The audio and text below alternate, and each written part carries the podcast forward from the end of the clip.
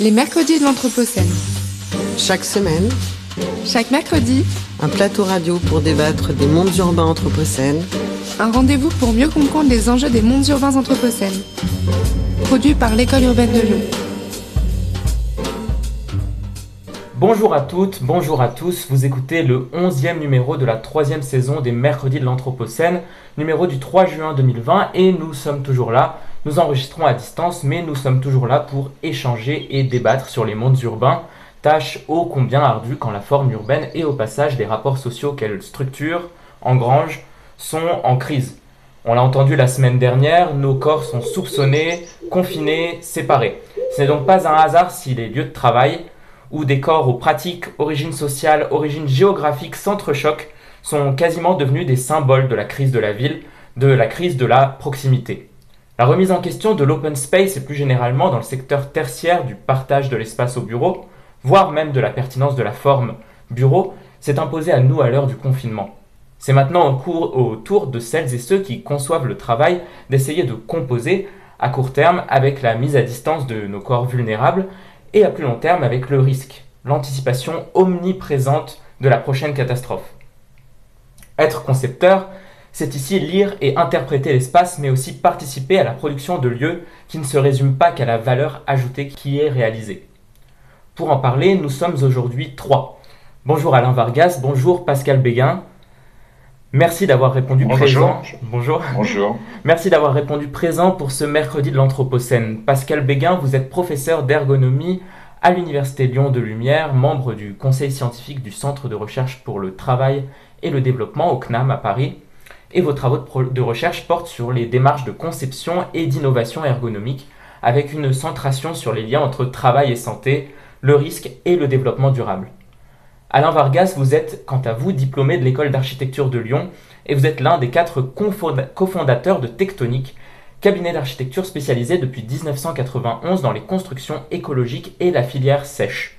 Vos réalisations mettent en avant le bois, les matières ligneuses et, biosourcées, et vous travaillez également en très proche collaboration avec le collectif Tectoniques Ingénieurs.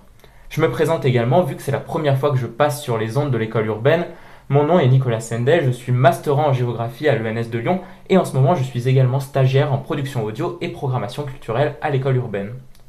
Nous nous sommes dit avec le reste de l'équipe que ce serait intéressant de faire discuter pour ce numéro un architecte et un ergonome ou plus précisément ici un chercheur en ergonomie. Nous avons l'habitude pour les mercredis de l'Anthropocène de choisir deux intervenants de milieux, de champs différents et on peut typiquement faire discuter une personne issue du monde de la recherche et ou une exécutante, artiste, architecte. Et alors que normalement il faut avancer un peu dans la discussion pour brouiller les pistes et peut-être résoudre cette dialectique entre théorie et pratique, je me retrouve d'emblée à interroger deux personnages qui se situent euh, dans ce ménisque, cette zone d'entre-deux. Mais il y a, avant d'essayer de vous distinguer, Alain Vargas et Pascal Béguin, peut-être un point de tension qui lie vos deux professions, la place dans votre quotidien de l'analyse des situations de travail.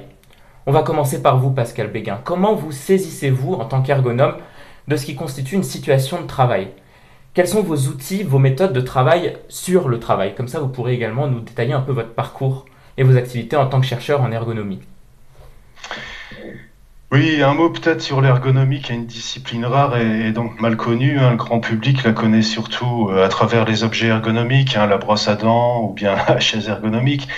Bon, c'est important hein, d'avoir une bonne chaise pour pas avoir mal au dos, mais beaucoup d'autres choses peuvent provoquer un mal de dos. hein. On peut avoir mal au dos simplement parce qu'on en a plein le dos, quoi. hein. Une charge de travail trop importante, un contrôle trop pressant, une absence de reconnaissance peuvent aussi faire souffrir.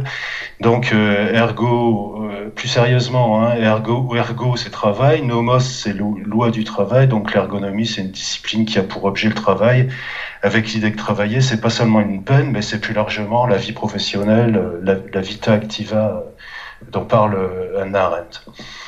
Alors, ouais, pour vous dire, euh, pour vous dire, pour positionner l'analyse des situations de travail, je voudrais d'abord faire une petite distinction entre ce qu'on pourrait appeler le travail et le travailler, hein, la vie professionnelle, comme je viens de le dire à l'instant. hein. Le travailler, c'est une forme de l'action humaine qu'on peut appeler une activité de travail. hein. C'est- c'est utiliser des ressources pour euh, contribuer à la vie, hein, produire la nourriture, produire les vêtements, réaliser des pièces de théâtre, etc. C'est donc faire une contribution utile au monde et, et trouver une place parmi les autres. Le travail, c'est tout autre chose. On pourrait dire que c'est un régime historique du travailler, si vous voulez. Ce sont des modes de production, euh, nos, modes de, nos, modes de production actuels, hyper industriels, avec leur rationalité économique, hein, mondialisée, financiarisée, euh, indissociable de l'anthropisation d'ailleurs. Et puis c'est aussi des réalités sociales, hein, vous l'évoquiez dans votre présentation, hein, en particulier des rapports de subordination, puisque dans le travail, vous devez faire ce qu'on vous dit. Donc il y a une préécriture de ce qu'on doit faire, hein, ce qu'on appelle nous en ergonomie le travail prescrit. Euh, alors, à côté du travail prescrit, si vous voulez, quand quelqu'un travaille, un travailleur, euh, il peut pas faire autrement qu'avec ce qu'il comprend, euh, avec ce qu'il est, en mobilisant ce à quoi il tient, et c'est d'ailleurs ce qu'il fait tenir. C'est ce qu'on appelle le travail réel. Alors, entre le travail prescrit ce qui est préécrit donc, et le travail réel, ce qui est réellement mis en œuvre quand on travaille, il y a un écart et il y a des tensions entre usage de soi par soi et usage de soi par d'autres, et il y a des, bonnes normes. Hein, qu'est-ce qui va bien, qu'est-ce qui va pas, qu'est-ce qui est acceptable, qu'est-ce qui, n'est pas acceptable et, où ça va.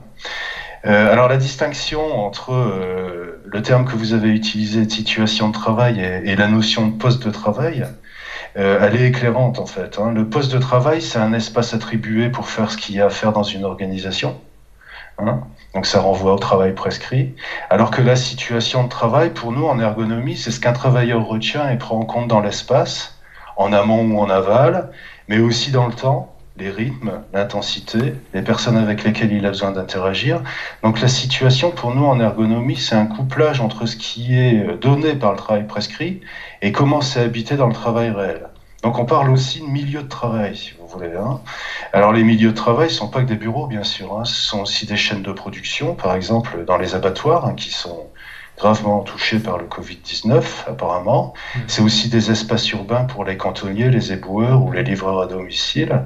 Et évidemment, une question importante, c'est de savoir comment ces personnes habitent cet espace, mmh. euh, qui souvent euh, n'a pas été pensé pour eux parce qu'on les oublie facilement. Donc la porte.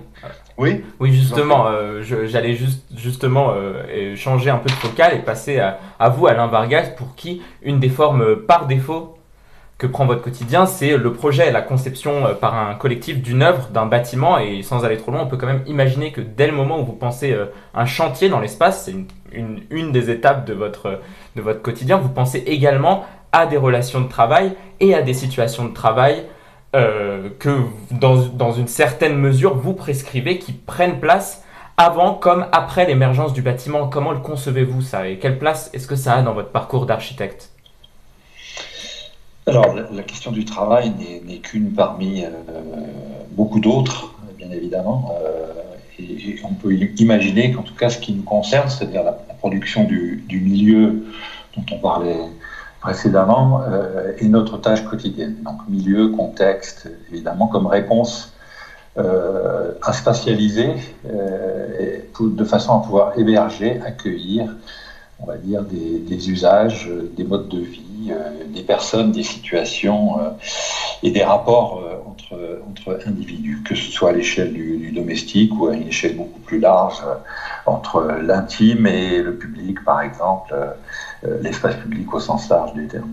Donc oui, effectivement, notre, notre, préoccupation première, c'est de, voir comment s'inscrivent les pratiques, les usages, les mœurs, les cultures dans des espaces qui nous sont donnés à concevoir euh, par des modalités qui sont elles-mêmes aussi très très différentes, c'est-à-dire que la, plupart du temps, selon qu'on a la possibilité d'avoir un dialogue avec les futurs utilisateurs de ces espaces, c'est cas euh, par exemple lorsqu'on réalise une, maison ou, un, projet euh, en, contact direct avec les commanditaires, les clients ou les utilisateurs. Là, le dialogue est plus concret, plus immédiat, puisque effectivement, on a la possibilité d'entendre, de, voir, de comprendre, de mesurer euh, euh, l'état des lieux de la demande et d'essayer de la projeter au mieux euh, dans de nouveaux espaces ou des espaces à transformer pour la servir au mieux.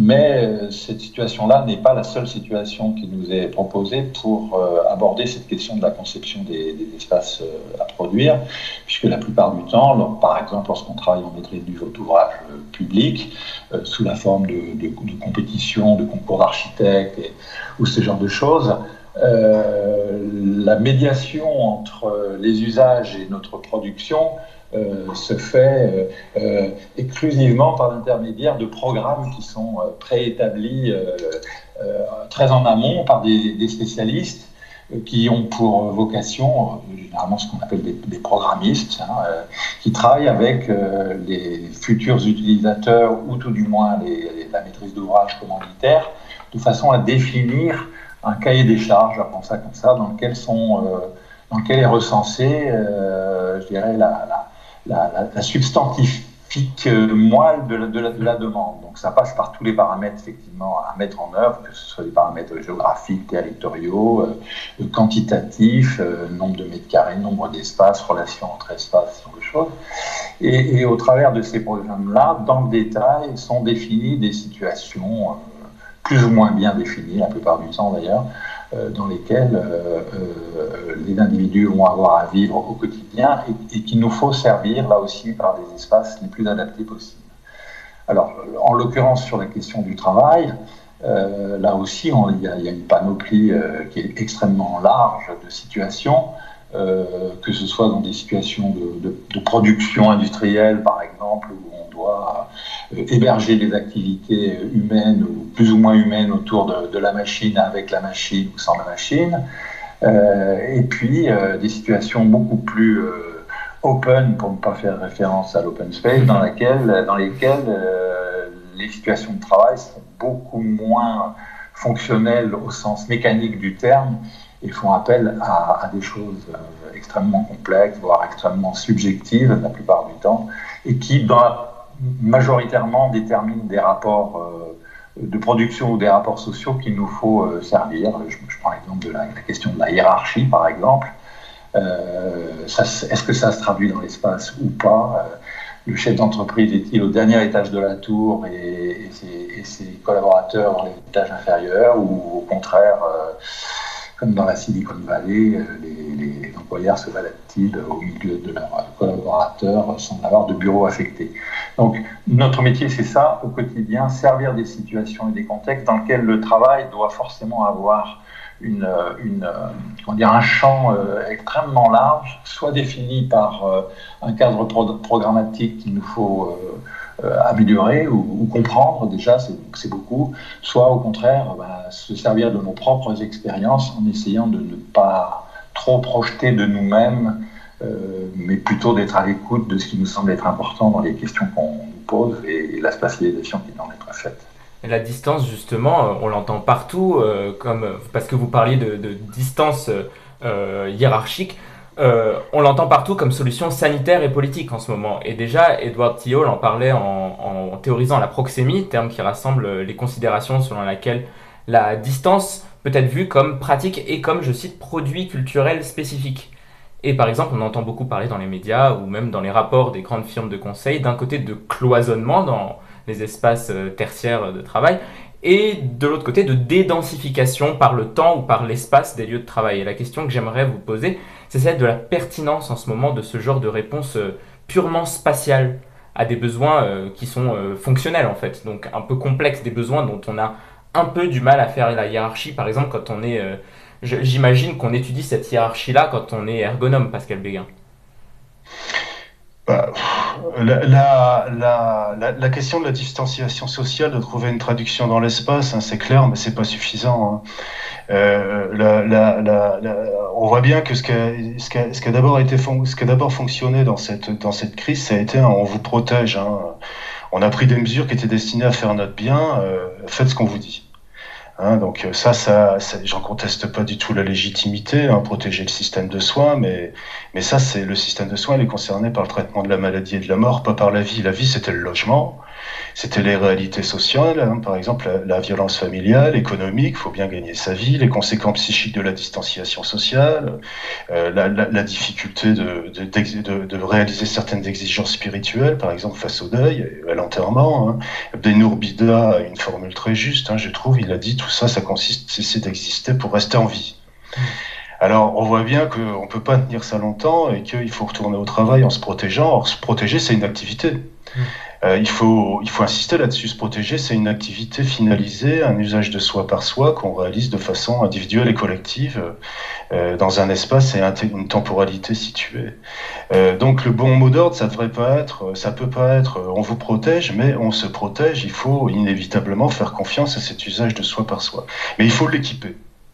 Cet usage de soi par soi, il faut l'équiper. Alors euh, là-dessus, il y aurait beaucoup, euh, beaucoup de choses à dire. Hein. Les situations de travail dans lesquelles les travailleurs doivent se protéger des toxiques sont loin d'être rares. Hein. Euh, les, les, phytosanitaires dans les exploitations agricoles, les nanoparticules hein, dans certains secteurs de technologie. Et euh, si vous voulez, comme dans, face à ces substances, comme pour le SARS-CoV-2, hein, il, est, il est très difficile d'avoir conscience du danger parce qu'il est très, très, très peu perceptible. Donc il faut comprendre ce qui se passe parce qu'on ne perçoit pas. Donc l'équipement, c'est d'abord une connaissance et une compréhension de ce qui se passe. Euh, il faut avoir des moyens de protection, des masques, des moyens de mesure, des tests. C'est aussi un équipement organisationnel. Il faut pouvoir faire usage de soi, mais il y a des dimensions organisationnelles qui peuvent s'y opposer. Donc ce qui conduit bien sûr à une réflexion sur des espaces, mais aussi sur les rythmes.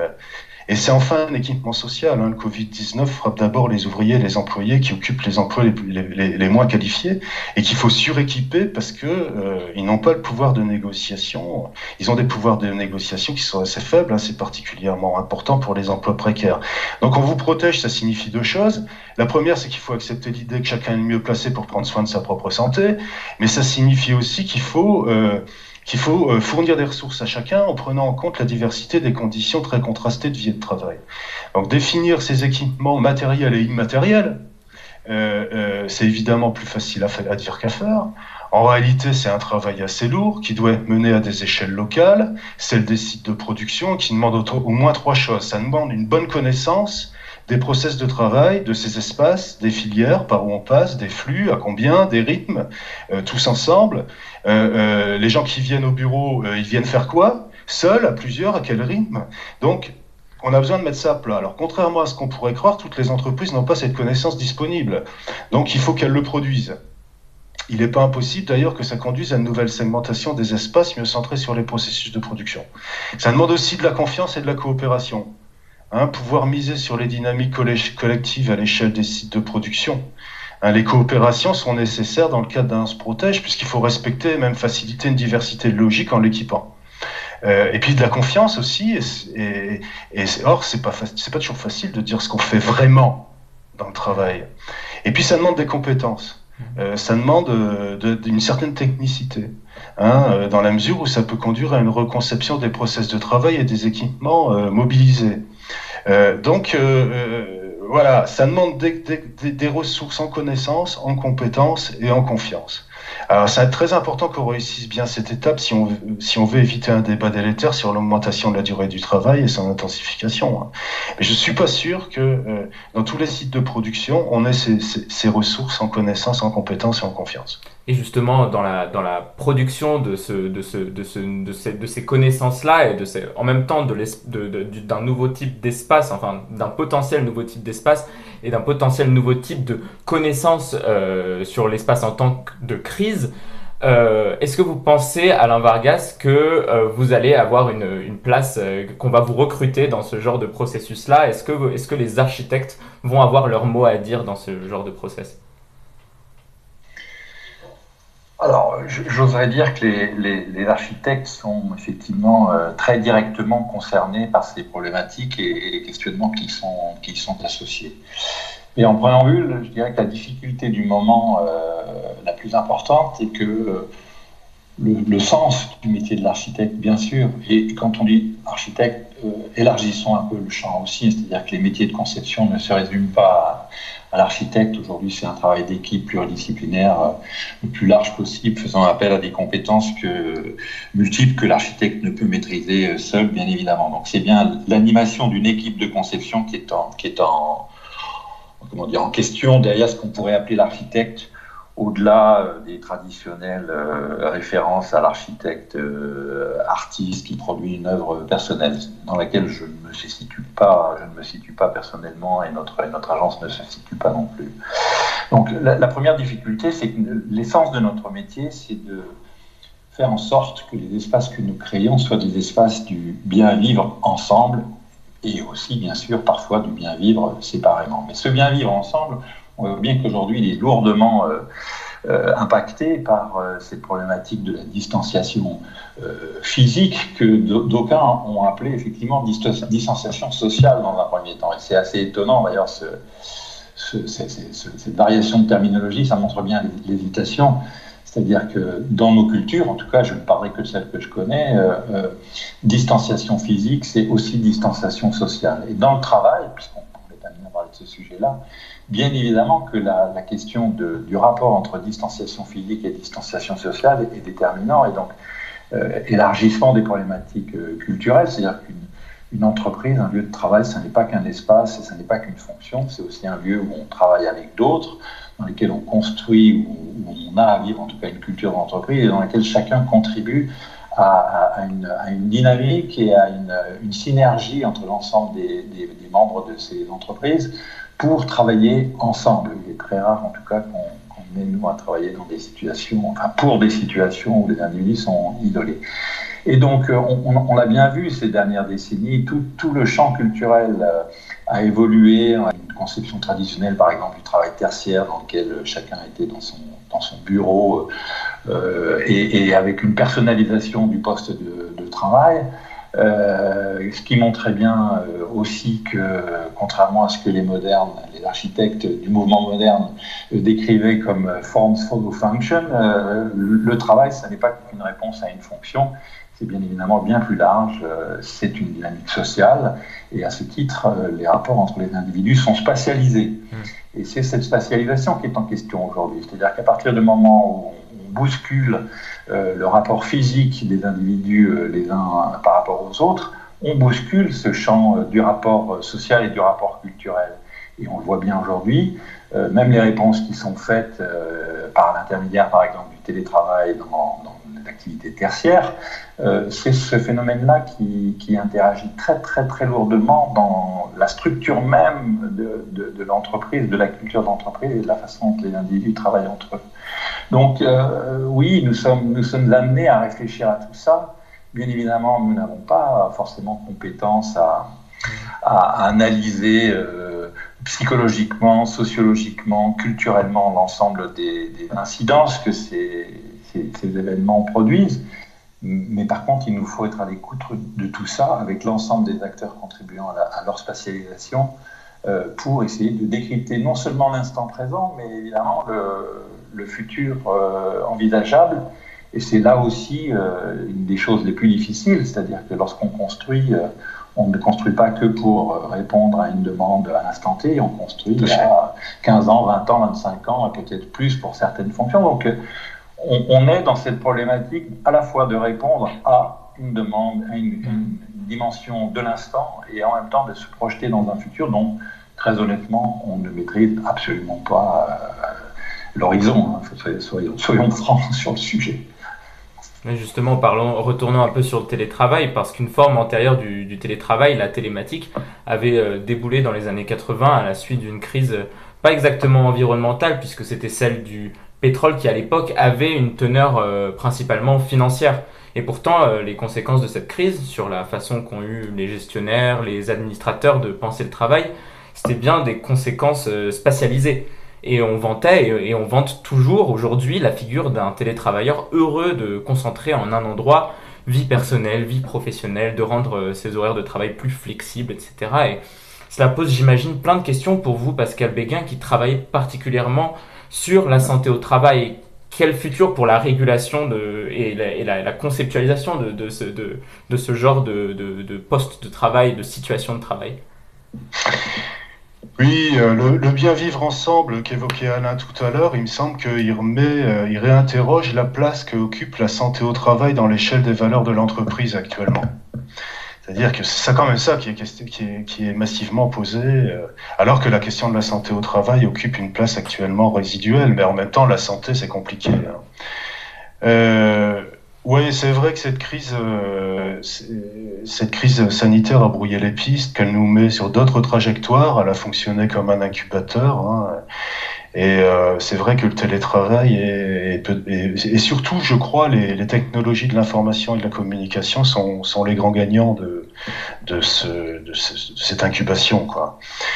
Euh, concernant le télétravail que vous venez d'évoquer, l'effet a été massif et inespéré. Euh, avant cette crise, la DARES indiquait qu'il y avait envie, la, et la direction de la recherche du ministère du Travail hein, avaient indiqué, indiqué qu'il y avait environ 7% de, salariés qui la pratiquaient. Euh, fin mars 2020, elle indiquait que c'était 25% des salariés qui étaient en télétravail les enquêtes, euh, il y a eu d'autres enquêtes plus récentes qui ont montré qu'on arrivait à 34%. Donc c'est inespéré dans la mesure où euh, le ministère du Travail, avant cette crise, estimait que seulement 30% de la population active était susceptible de télétravailler. Euh, donc on a été au-delà de ce qu'on pensait possible. Alors pour autant, le télétravail, il n'est pas, pas sans difficulté. Hein. elles sont, elles sont connues. Hein. Et une première difficulté, c'est que ouais, ça éloigne les travailleurs de la sphère productive, hein, puisque euh, travailler, c'est aussi trouver une place parmi les autres. C'est particulièrement difficile pour les novices euh, ou les plus fragiles, ceux qui sont invisibles, hein, qui craignent de devenir encore plus invisibles. Les novices, c'est pas les, c'est pas c'est pas ceux qui viennent d'arriver dans une organisation qui sont euh, demandeurs de faire du télétravail. Hein. Ceux qui arrivent en, général veulent rester sur les sites de travail parce qu'il y a la question de, effectivement du travail collectif, mais aussi du collectif de travail, c'est-à-dire on travaille avec avec des, collègues dont il faut faire connaissance. Euh, euh, c'est aussi une question pour, les pour le management. Hein, ça interroge beaucoup les pratiques de management parce que comment s'effectue le contrôle hein, euh, Vous êtes quand même payé à travailler, donc il peut y avoir des problèmes là. Hein, il peut y avoir des pratiques invasives ou, ou donc ça, ça, ça, peut réinterroger les pratiques de management. et c'est d'ailleurs probablement pour cette raison que le législateur n'a jamais prévu un télétravail à 100% comme celui qu'on qu'on vient d'expérimenter. Hein. Et puis, euh, deuxièmement, euh, la deuxième grande difficulté, c'est que la sphère, productive, elle envahit le domicile privé. Alors que la séparation entre la sphère productive et leur travail, c'était un acquis du 19e siècle, quoi. Et on a besoin d'intimité.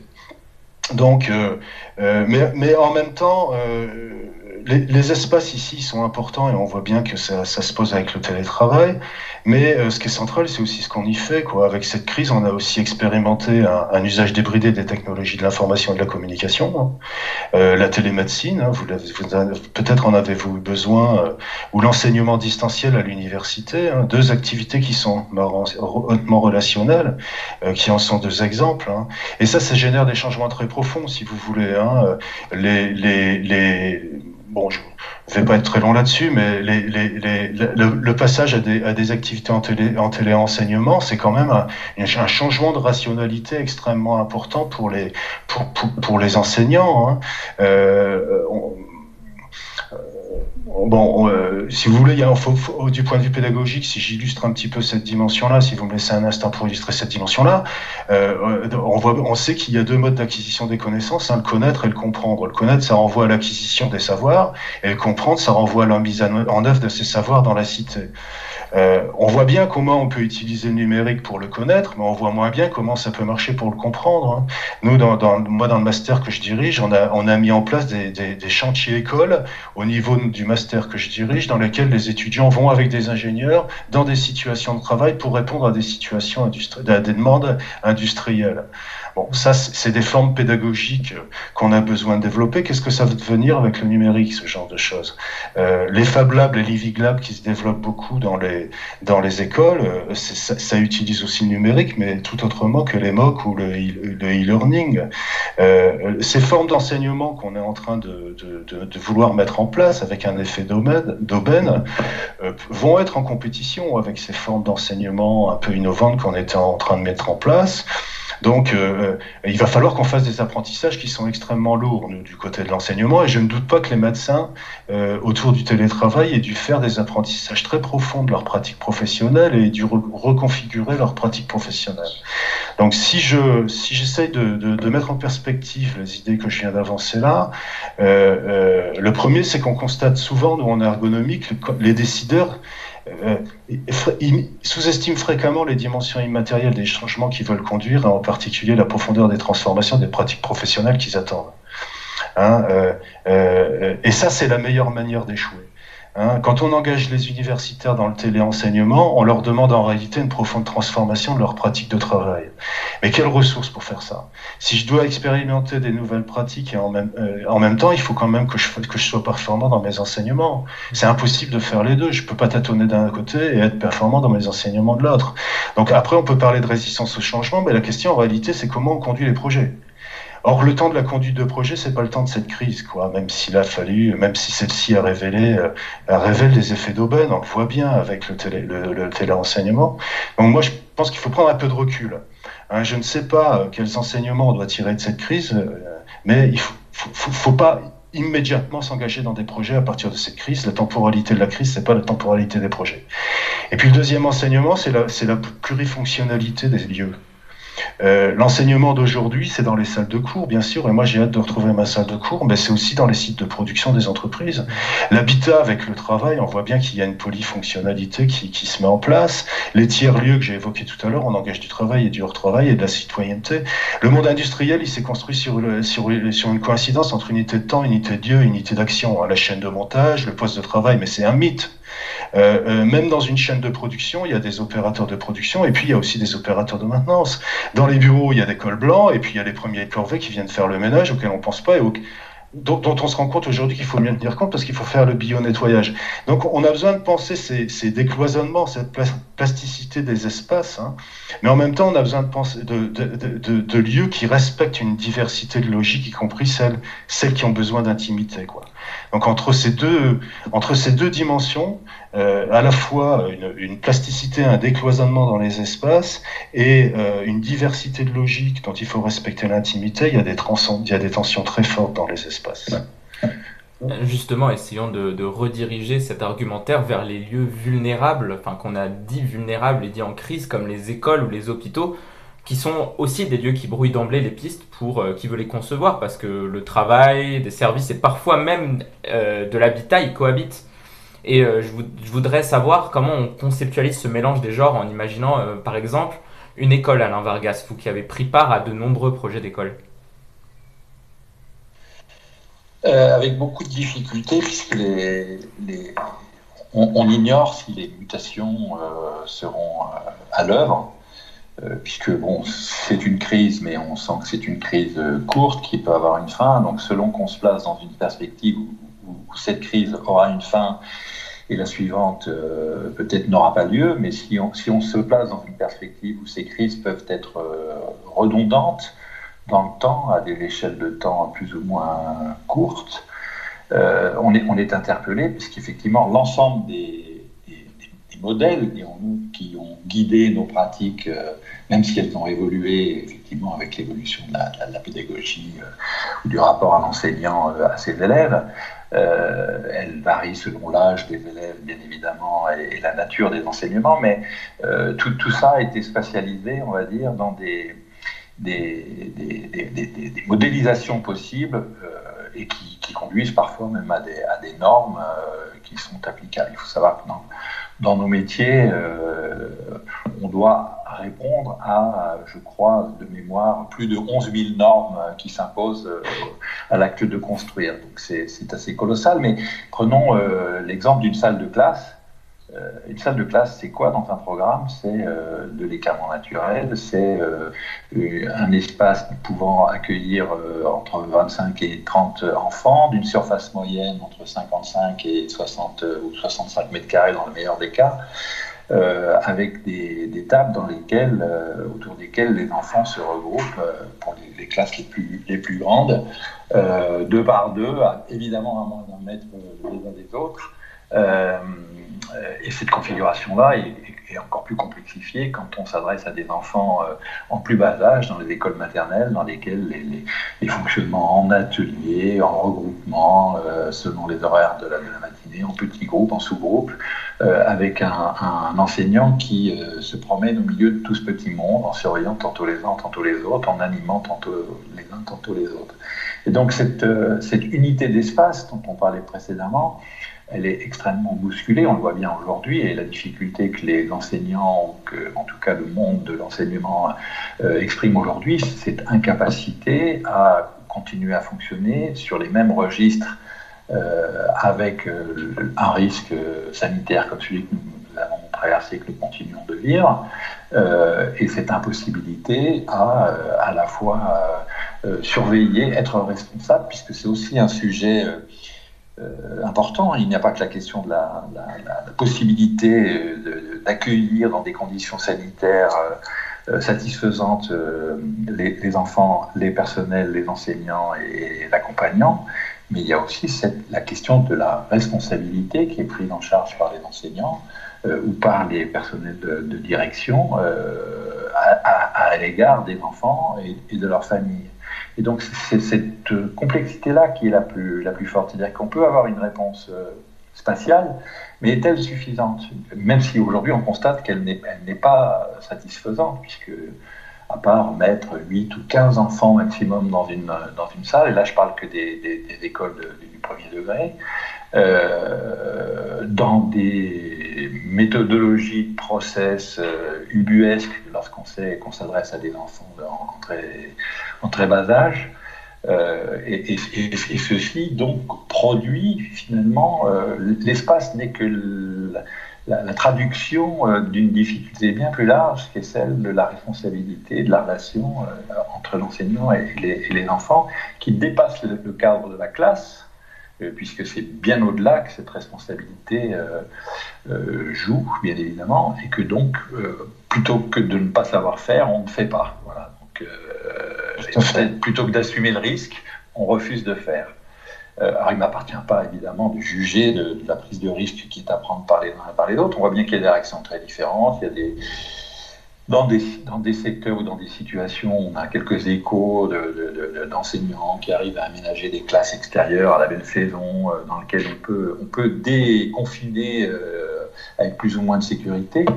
Euh, mais c'est extrêmement complexe. Et donc, quand on se projette à l'avenir, dans l'avenir, dire la production de ces espaces-là dans le futur, la tâche est excessivement complexe puisque Faudra-t-il concevoir des classes pour 8 élèves? Faudra-t-il concevoir des classes pour 30 élèves, mais qui font 30 euh, euh, fois 4 euh, mètres carrés, puisque c'est la norme, avec des circuits en sens unique, avec les parents qui, ne se croisent plus jamais dans les couloirs, les enseignants qui s'adressent difficilement aux parents. voilà, c'est cette traduction-là dans, dans l'espace est extrêmement complexe. Alors, et je ne parle même pas de la question de la virtualisation du rapport pédagogique, euh, quelle que soit l'échelle, euh, c'est extrêmement complexe, puisque comment d'un côté euh, pouvoir accueillir des enfants ou, des, ou, des, ou, des, jeunes adultes en situation d'enseignement, avec un nombre limité, et en même temps pouvoir télé-enseigner à, d'autres groupes, aux autres moments de la journée, puisqu'on sait qu'aujourd'hui, dans certaines écoles, les, les enfants n'ont cours que deux heures ou une demi-journée ou une journée ou dans le meilleur des cas deux journées, quid de tous les autres euh, et de cette question du, rapport au téléenseignement? Là, on demande beaucoup aussi aux enseignants d'être euh, euh, ici et ailleurs, dans le réel et dans le virtuel. Je trouve que c'est extrêmement compliqué. Et pour nous, évidemment, concepteurs d'espace, un avenir tout à fait incertain et, on sait que ne serait-ce que les phénomènes de, de, prudence qui devront être pris euh, vont probablement considérablement modifier euh, la programmation des espaces euh, d'enseignement, mais des espaces de travail au sens large. On disait tout à l'heure, bien évidemment. Et la virtualisation, si vous me permettez juste un petit rebondissement sur ce, que, ce qui été dit précédemment. le télétravail, par exemple, moi, ce qui m'a beaucoup interpellé en tant qu'architecte, producteur d'espace, c'est le fait qu'on s'intéresse beaucoup, par exemple, aux, lieux, aux lieux dans lesquels les télétravailleurs télétravaillent, c'est-à-dire leur, leur, euh, leur, logement la plupart du temps. Euh, voilà. Alors, ce qui est assez intéressant, c'est aussi de voir comment les gens parlent d'eux-mêmes ou parlent de leur euh, vie privée le choix qui est fait de s'installer dans telle ou telle pièce quand on est en visioconférence, soit devant la bibliothèque, soit devant euh, un espace abstrait ou devant son séjour avec une belle décoration. Donc la parole de soi aussi, la façon dont on se montre dans le travail et son rapport aux autres passe par cette, cette médiation. Mais ce que je trouve encore plus étonnant et plus intéressant, c'est qu'en fait, finalement, in fine, est-ce que le lieu de travail ne serait pas plutôt que la chambre, le bureau ou, le séjour, euh, finalement, n'aurait pas basculé comme un avènement euh, définitif euh, du capitalisme numérique. Le lieu de travail, c'est le réseau, c'est Internet. Et, effectivement, en soi, c'est une transformation littérale où du, monde du travail industriel ou néo-industriel, on passe au, monde du travail totalement numérisé, avec tout ce que cela peut vouloir dire, bien évidemment, sur le plan social, culturel, économique, euh, politique. Euh, et ça, c'est une transformation, il me semble, moi, bien plus profonde, euh, qui a montré qu'elle pouvait prendre place, en tout cas qu'elle pouvait fonctionner. Et c'est une, grande porte qui s'ouvre là, je dirais, vers un horizon dans le, monde du travail, au sens le plus large du terme, qui, qui, qui, ne manquera pas de nous surprendre, je pense, dans les années à venir. Oui, justement, enfin, ça, nous, pousse à faire attention à ne pas forcément définir l'activité de travail par son contenu, mais plutôt euh, par l'institution dans laquelle euh, cette activité euh, s'inscrit. Institution qui évidemment mobilise et profite de la mise en, valeur, enfin de la production de valeur économique que, le travailleur réalise en fait. Et, et du coup, se rend, on se rend vite compte que l'espace de travail, c'est un espace pas forcément physique du coup, qu'on utilise pas forcément pour soi, mais aussi pour satisfaire son employeur, ce que vous disiez au début de notre conversation, euh, Pascal Béguin. Et évidemment, ça, ça pose un problème euh, dans la conception de, ces espaces-là, surtout s'ils sont plus euh, tout le temps physiques, parce que chaque infrastructure construite, que ce soit une infrastructure de télécommunication ou une infrastructure de, plus matériel, enfin, les, d'ailleurs, les infrastructures de télécommunications sont également matérielles dans une certaine mesure, mais chaque infrastructure construite est en quelque sorte aussi mise en travail, vue sous l'angle de l'optimum économique. Est-ce que vous le ressentez, ça, Pascal Béguin? Euh, oui, bien sûr. Euh, si vous voulez, euh, nous en tant qu'ergonomes, ce qui, ce qui, ces tensions que j'évoquais tout à l'heure entre travail prescrit et travail réel, si vous voulez, elles font l'objet de, de, de temps, elles font, elles font l'objet, elles doivent être régulées, si vous voulez, elles doivent, elles font, elles sont, on travaille sur ces, sur, sur, ces mises en tension dans deux, deux contextes très différents, soit euh, euh, par rapport à des situations qui existent déjà, et dans ce cas-là, ça fonctionne un peu comme une force de rappel. Hein. Ce qu'on dit, c'est euh, euh, euh, attention, euh, n'oubliez pas que ça se passe de telle manière ou de telle manière, ou attention, si vous prenez pas en compte le fait que les, les travailleurs ils doivent faire telle chose ou telle chose, vous allez les, les rendre malades. Et puis ça fonctionne aussi de manière dans des, par rapport à, à, des situations futures qui n'existent pas encore, dans lesquelles on est obligé d'utiliser d'autres démarches. Et la question, c'est de savoir euh, euh, quel est le projet de travail dont dispose l'entreprise, si vous voulez. Est-ce que, euh, est-ce que on va produire un travail qui est qui, met en danger la santé des salariés ou pas? Est-ce qu'il y a un projet au regard de ça? Est-ce qu'on va fabriquer du bullshit hein, ou est-ce qu'on va est-ce qu'on va plutôt produire un travail qui est émancipateur dans les gens, dans lequel les gens ont, ont le sentiment de faire de faire un travail utile et une contribution utile au monde? Ça, c'est évidemment nous, la, grande question qu'on se pose en tant qu'ergonome, c'est les, lieux, si vous voulez, où peuvent se porter ces, débats, euh, ces débats de normes. Euh, et où peuvent se réguler. Et quand on regarde en réalité dans les situations de travail, il n'y en a pas beaucoup de lieux qui permettent de faire ça. Bien souvent, il faut qu'on les, crée, qu'on les institue. Euh, je, voudrais rebondir un peu sur la phrase qu'a dit Alain Vargas tout à l'heure, parce que je suis très sensible. C'est vrai, plutôt que d'assumer le risque, on ne fait pas. quoi. Ça, c'est ce qui s'est passé à grande échelle. Hein. Ça s'est passé, c'est ce qui est en train de se passer avec la question du télétravail dans l'enseignement qui concerne pas que les universitaires. Euh, il y a un projet de loi qui vient d'être déposé, donc je sais pas ce qui deviendra, mais qui valorise, qui enfin qui, propose de modifier le code de l'éducation pour rendre obligatoire l'enseignement à tous les niveaux d'enseignement, euh, au niveau du au niveau du, primaire tout au moins. Donc les écoles maternelles sont pas sont pas indiquées, mais je sais pas. Pourquoi pas Parce que si c'est rendu obligatoire dans le code de l'enseignement, et avec des effets d'aubaine, on voit bien qu'il y a. Pour autant, euh, on n'attend pas le futur comme on attend le train, quoi. C'est-à-dire que le futur, il est à faire. On ne fera pas sans les, acteurs. C'est vrai qu'il y a une différence à faire entre euh, le, le, les, efforts qui ont pu être faits pour passer, euh, cette crise et puis euh, le futur, le futur incertain dans, lequel il nous, engage. Par exemple, sur le télétravail, pour revenir sur l'exemple du télétravail, si vous voulez, le, télétravail, là, il a été mis en place quand même. il s'est généralisé autant que possible, mais avec une évidente impréparation, hein, un manque de moyens matériels, une absence de cadre. Seul un quart des télétravailleurs était couvert par un accord collectif, et même par une forte dérégulation, puisque le télétravail a pu être imposé aux salariés à temps complet, ce qui n'a jamais prévu le législateur. Donc est-ce qu'on va revenir sur, ce, sur cette dimension ou pas? Je ne sais pas, mais en tout cas, euh, si vous voulez, les doctrines de prévention, il y a des, euh, Alain Vargas tout à l'heure évoquait les, nombreuses normes, effectivement, hein, difficiles, euh, et, les, règles sanitaires qui sont imposées à, à l'école, qui effectivement a lieu en crise, mais comme tous les secteurs culturels, tous les secteurs culturels, ont été en crise. Euh, euh, si vous voulez, les,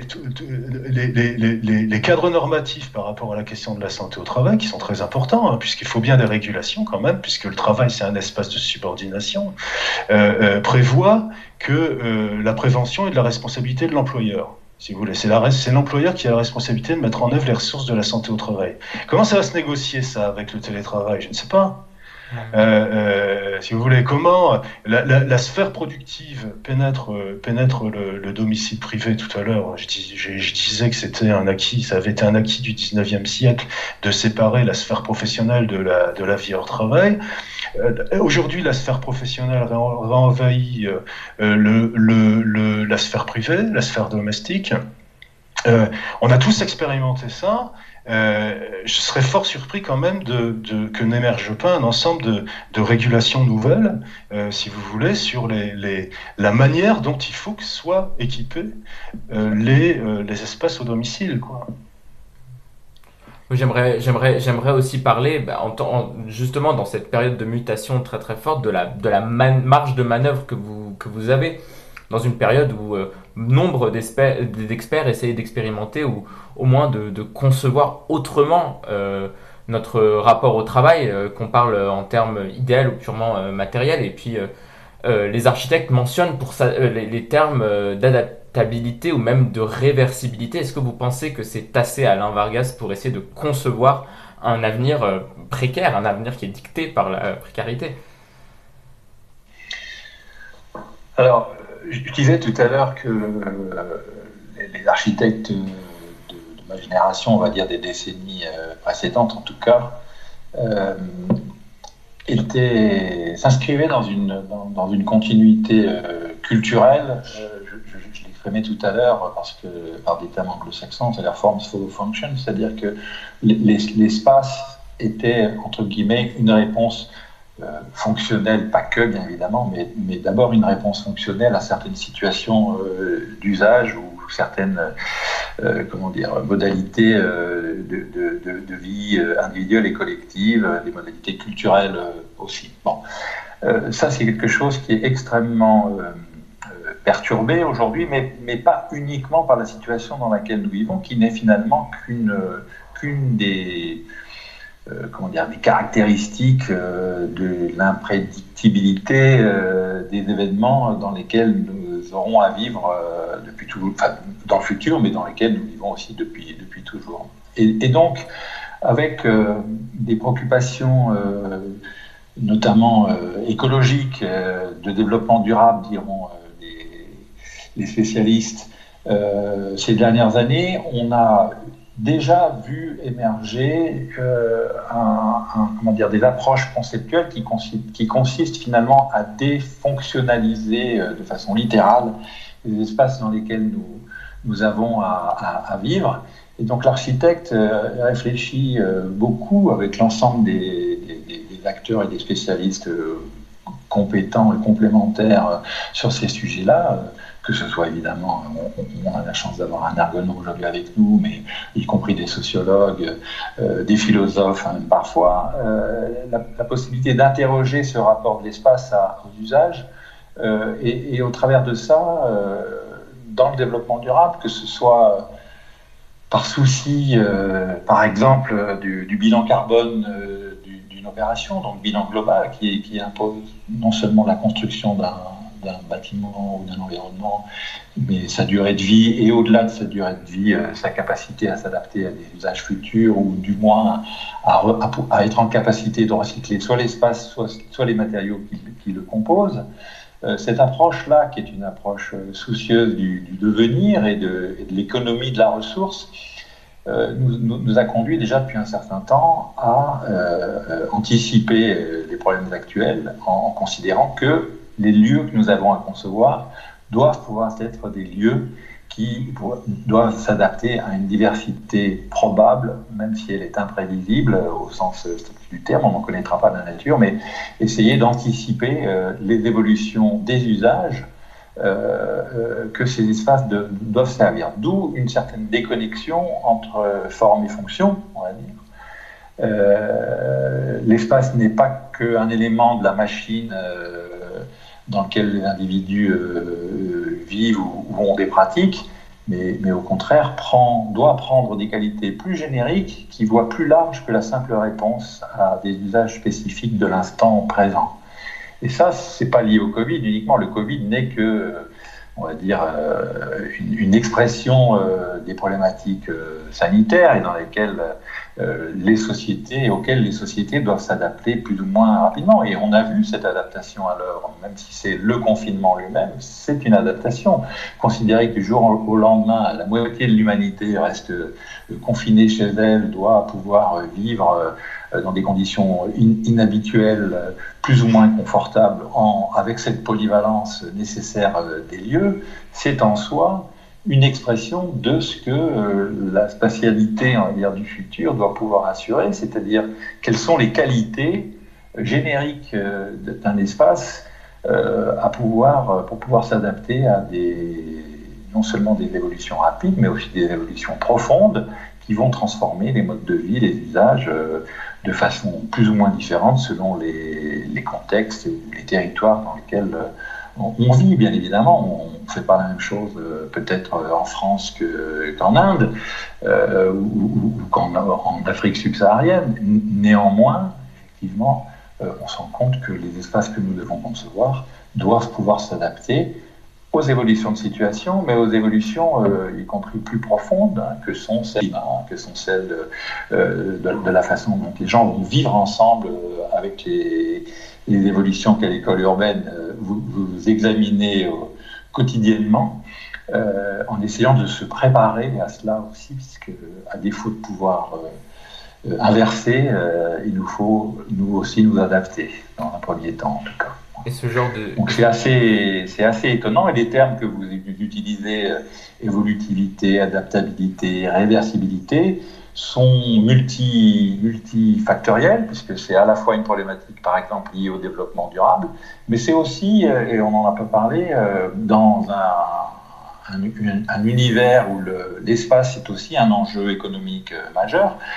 Déjà 30 ans, il m'est arrivé de travailler avec une grande entreprise du numérique que je ne citerai pas, qui voulait se libérer de la moitié de ses surfaces de bureaux en Ile-de-France pour des raisons économiques. Et donc, euh, pour pouvoir faire cela, ben, simplement, on a installé euh, des nouveaux modes de travail que les, grandes sociétés de consulting ont, repris derrière, avec des travailleurs nomades, des travailleurs sédentaires, euh, euh des postes de travail non affectés, euh, de façon à pouvoir mutualiser l'espace, donc dans un nouveau rapport spatio-temporel au travail, on l'évoquait tout à l'heure.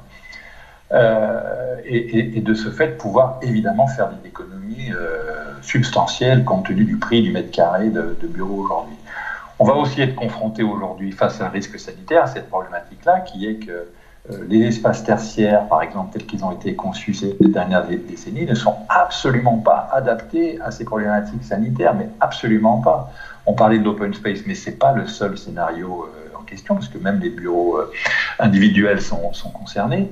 Euh, lorsque pendant des décennies on a conçu des, espaces de bureau, des tours ou d'autres espaces de ce genre, où on ne peut pas ouvrir une fenêtre et où, tout doit être euh, avec un traitement d'air contrôlé par des machines euh, climatisées, puisque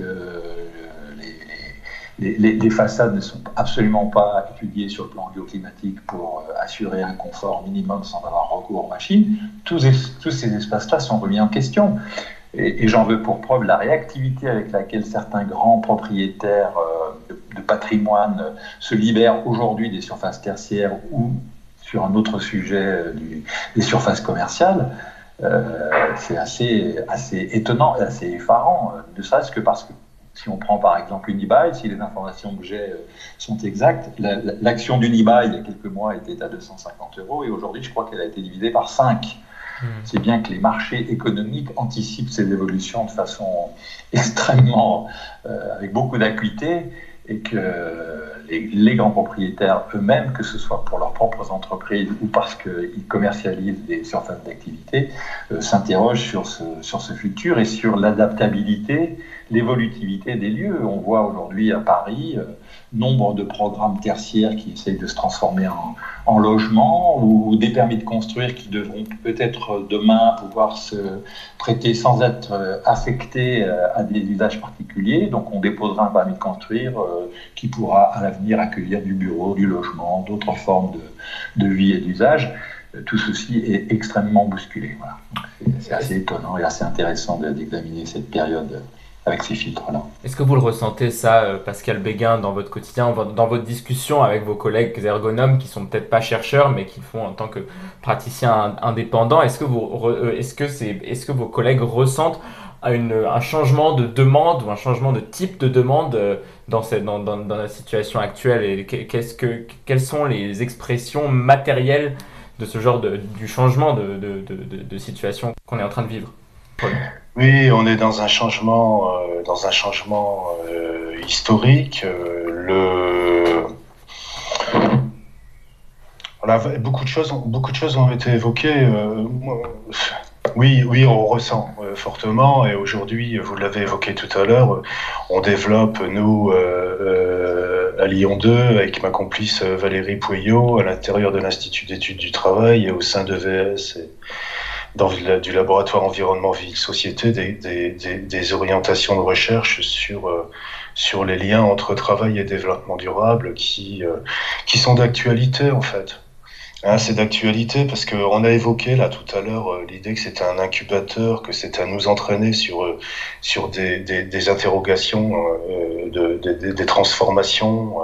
Et, évidemment, c'est en lien avec l'apprentissage qu'on est en train, les apprentissages qu'on est en train de faire tout de suite, parce qu'on voit bien, on a fait beaucoup d'apprentissage dans cette période. Et euh, elle nous emmène sur des nouvelles trajectoires. On parlait tout à l'heure, euh, on a parlé du télétravail, on, parle, on a parlé des technologies de l'information et de la communication et du numérique. Et, je partage le sentiment d'Alain Vargas. Euh, c'est une profonde transformation aussi des, milieux de travail. Quand vous passez votre temps devant un système informatique, c'est pas la même chose que quand vous passez votre temps dans une salle. Euh, pour autant, ces nouveaux aiguillages, faut pas, faut pas ces, ces, ces nouvelles trajectoires, faut pas se tromper d'aiguillage. Moi, je crains que dans le contexte dans lequel nous sommes, nous soyons pris euh, dans le futur dans une tension entre euh, compréhensible, compréhensible obsession du rebond économique avec la question de la création de l'emploi et des questions euh, qui nous préoccupaient antérieurement, qui portent sur l'anthropisation et sur la question du développement durable. Et je pense que c'est très utile. Du coup, dans la, réflexion et dans l'interprétation qu'on a de, ce qui est en train de se passer, je pense que c'est très important de revenir sur, les, sur ce qu'est-ce que c'est que cette zoonose qui nous affecte euh, euh, et, pourquoi elle est là quoi euh, Ça fait longtemps qu'on vit avec les zoonoses, mais ce qui est nouveau, c'est pas c'est pas l'augmentation de leur fréquence d'apparition, c'est l'augmentation de leur fréquence de diffusion.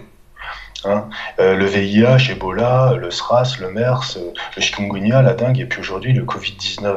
Donc ce qu'on vit, c'est quand même c'est l'impact sanitaire d'une crise systémique qui est indissociable de nos modes de production et de consommation, euh, qui favorise la diffusion des zoonoses, hein, déforestation, élevage massif, urbanisation qui conduit à la destruction des milieux animaux, qui se rapproche de plus en plus des villes.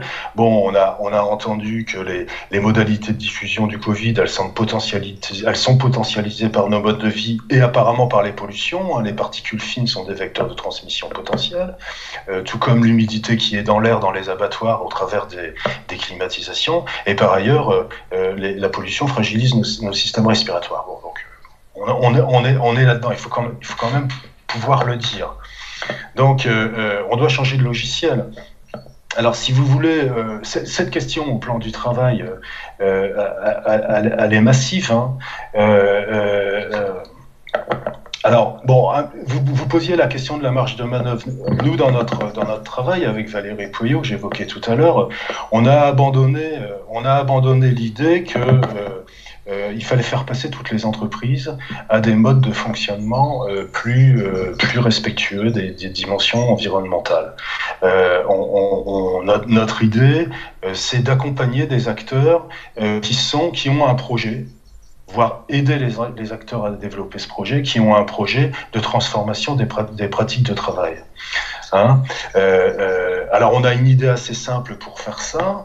Hein. contrairement à la conduite de projet habituellement où la stratégie c'est la prise de décision et l'incertitude la réduction de l'incertitude, nous ce qu'on fait c'est qu'on essaye de, construire des projets avec l'idée qu'il faut développer de l'expérience. Euh, euh, l'idée, c'est de mettre en place des courbes de développement de l'expérience euh, pour expérimenter d'autres possibles. Parce que les apprentissages que les acteurs doivent faire sont extrêmement profonds et souvent très larges, hein, c'est systémique. Hein. Euh, Alain l'évoquait tout à l'heure, si vous voulez, quand vous changez les espaces de travail, vous réduisez de 50% les espaces de travail, vous transformez profondément d'autres dimensions du travail. Donc c'est très systémique. Et on le voit bien, si vous voulez, entre les agriculteurs qui font de la production intensive et de l'agriculteur qui font de la production organique, les manières de faire et de penser le travail, les connaissances qui sont mobilisées, les ressources techniques qui sont mobilisées, les outils, les valeurs qui sont mises en œuvre sont très différentes. Donc c'est tout le travail, système de travail qui est reconfiguré, euh, y compris les réseaux de pairs avec lesquels euh, les, agriculteurs, les, agriculteurs peuvent discuter, agriculteurs, conseillers agricoles, etc., etc., Donc on a conduit des, des, projets comme ça dans la gestion de l'eau, dans les aires d'alimentation de captage. On a fait ça euh, sur sur l'efficience énergétique avec des sites industriels qui voulaient être plus frugales en énergie. On a fait ça au Brésil avec l'université fédérale de l'État d'Amazonas dans la culture du maniaque dans les parcs naturel. Jeanne Robert, une, doctorante, est en train de faire ça avec la culture du tilleul dans les baronnies provençales dans la, dans la Drôme. On lance actuellement un projet avec Christelle Casse qui porte sur la rénovation du parc urbain dans la Loire. D'ailleurs, une, expertise sur la nature des bâtis, parce qu'il y a évidemment beaucoup de questions qui sont posées sur le bâti et, fort importante. Euh, euh, alors, si vous voulez, et on n'est pas les seuls. Hein. Euh, il y a des modes de production et de consommation alternatifs et inclusifs qui sont actuellement expérimentés. Hein. Ça repose sur des dynamiques territoriales, sur des formes de coopération, euh, euh, plutôt que de compétition financiarisée renouvelée, parce que tout seul on fait pas grand-chose. Donc ces expérimentations, elles trouvent très peu de relais dans les milieux politiques en réalité. Hein. Dans la démocratie représentative ou dans la démocratie sociétale, ça crame pas beaucoup. C'est pourtant urgent d'en identifier les lignes de force et les et qualifier dans leur dimension économique, technique, politique. Hein. Donc je crois, je crois que très important, la question du débat, du débat démocratique dans la période dans laquelle on est. Quels sont les espaces démocratiques pour mener les débats que je suis en train de mener là? Hein, on a besoin d'une démocratie sociétale. Un Latour a récemment appelé à l'émergence de géoclasses. Hein, euh, je pense que vous avez vu son, son, texte qui est paru dans Libération, je crois. On, on, a effectivement besoin de mieux appréhender les reconfigurations aux échelles infranationales des territoires. Mais on a besoin aussi de débats au niveau national et européen. On le voit bien avec les puissants lobbying qui s'exercent auprès de la communauté européenne. Euh, et quel doit être le rôle de l'État et de l'Europe dans le soutien de ces initiatives locales Et c'est peut-être et c'est peut-être sur cette note que nous finirons ce mercredi de l'Anthropocène. Changer de disque, changer de paradigme. On espère qu'on a pu vous donner euh, quelques pistes sur euh, comment conceptualiser euh, notre relation au travail, l'espace au travail, le partage de l'espace au bureau, dans le secteur tertiaire et même ailleurs. Merci beaucoup Pascal Béguin et Alain Vargas. Merci. Merci, bonne journée. Bonne journée à tous.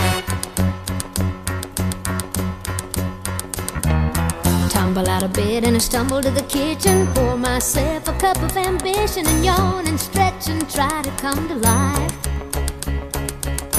Jump in the shower and the blood starts pumping. Out on the streets, the traffic starts jumping with folks like me on the job from nine to five. Working nine to five, what a way to make a living. Getting by, it's all taking and no giving. They just use your mind.